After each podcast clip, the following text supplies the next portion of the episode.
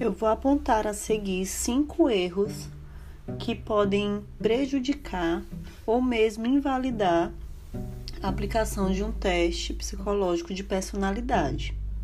O primeiro desses erros é o psicólogo que vai aplicar o teste. Ele não pode deixar de atentar em algo que é primordial quando se trata de teste de personalidade, que é na hora do preenchimento dos dados do, da pessoa que vai ser testada, ser colocado lugar de nascimento. E esse lugar de nascimento ele é importante por conta da história de vida dessa pessoa.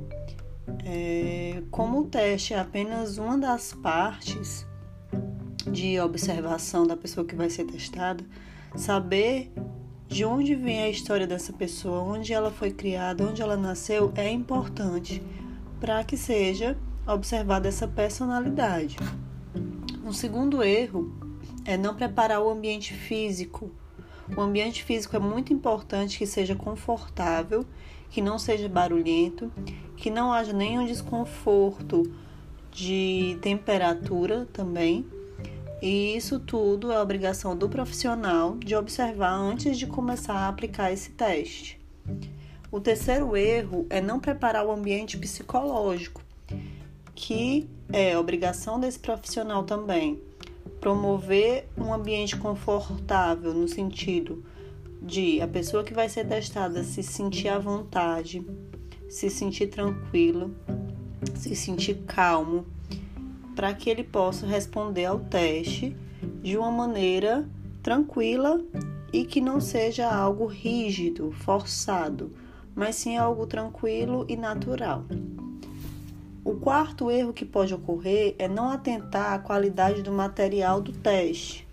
As folhas, é, se está no padrão, se não está rasurado, se o lápis ou a caneta a ser utilizado é o adequado, porque todo esse material também pode influenciar no resultado desse teste e pode também invalidar.